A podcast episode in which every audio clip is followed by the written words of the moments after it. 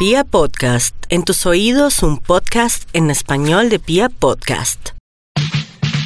Un podcast que te dice la verdad sobre el marketing. Un podcast para ti. Marketing digital al desnudo con arroba soy Carito Ruiz.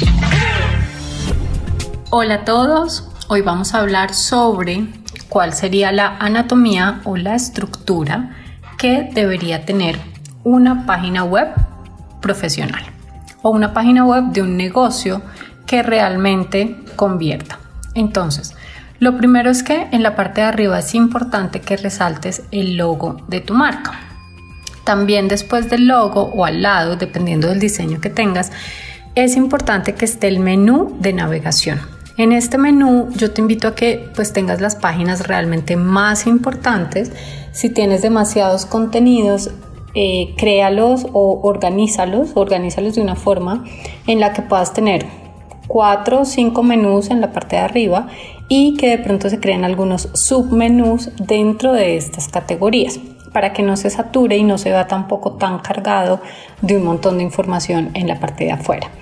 Entonces, esto te ayuda para dos cosas. Uno, para organizar mejor la información dentro de tu página y dos, para que el cliente también lo encuentre de una forma más organizada y esto va a hacer que incluso pues él pase más tiempo dentro de tu página. Tampoco se trata de esconderle las cosas, no se trata de que la persona tenga que hacer como un montón de clics para poder encontrar finalmente algo. No, tampoco es la idea.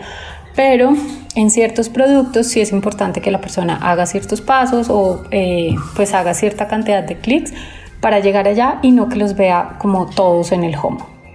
Después de ese menú de navegación es importante que tengas tus productos o tus servicios. Esto lo estamos viendo como si fuera efectivamente pues el home de tu página. Entonces ahí es importante que hagas una pequeña descripción, un resumen de cuáles son estos productos o servicios y después vendría un call to action o una llamada a la acción.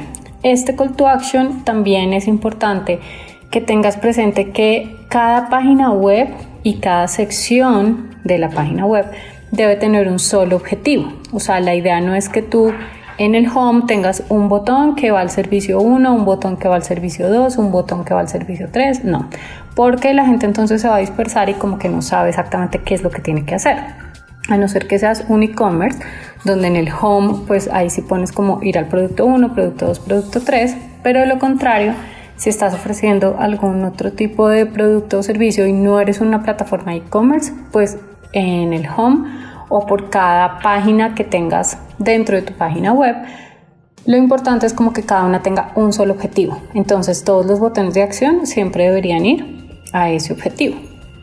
Te pongo un ejemplo. En mi página, el home está todo redireccionado a la página de consultorías, que es la parte que pues para mí es más importante. Si la persona va a una de mis páginas de la escuela, pues ahí en la escuela lo que va a ser importante es que la persona se registre a la escuela. Si la persona visita la página del mentoring, pues obviamente lo más importante va a ser que se registre al mentoring y así sucesivamente.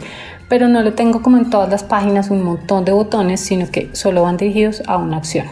Después de eso podrías poner algo de información adicional, que en este caso yo te recomiendo que pongas cosas como referencias de clientes, testimonios, lo que otras personas dicen, los logos de las marcas con las que has trabajado y que finalmente en la parte del pie de página pongas tus redes sociales, la política de privacidad, em, bueno, políticas y condiciones, todo este tema de los datos, eh, la información para contactarte, entonces un número de teléfono, un WhatsApp, eh, pues tu dirección, ciudad, bueno, toda la información importante para que las empresas te puedan encontrar, para que los clientes te puedan encontrar.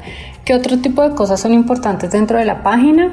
O pues para que construyas una página web, que tengas un dominio propio. Yo no te recomiendo que alojes tu página en otro tipo de portales. La idea es que siempre tengas tu dominio propio que el correo también sea un correo corporativo, no que sea como empresa.gmail.com, sino que realmente sea, no sé, hola empresa.com, o sea, que sea una cuenta realmente corporativa, esto le va a dar mucha más seriedad a tu negocio y obviamente que cumplas con todas las políticas legales que esto, em, pues que esto tiene.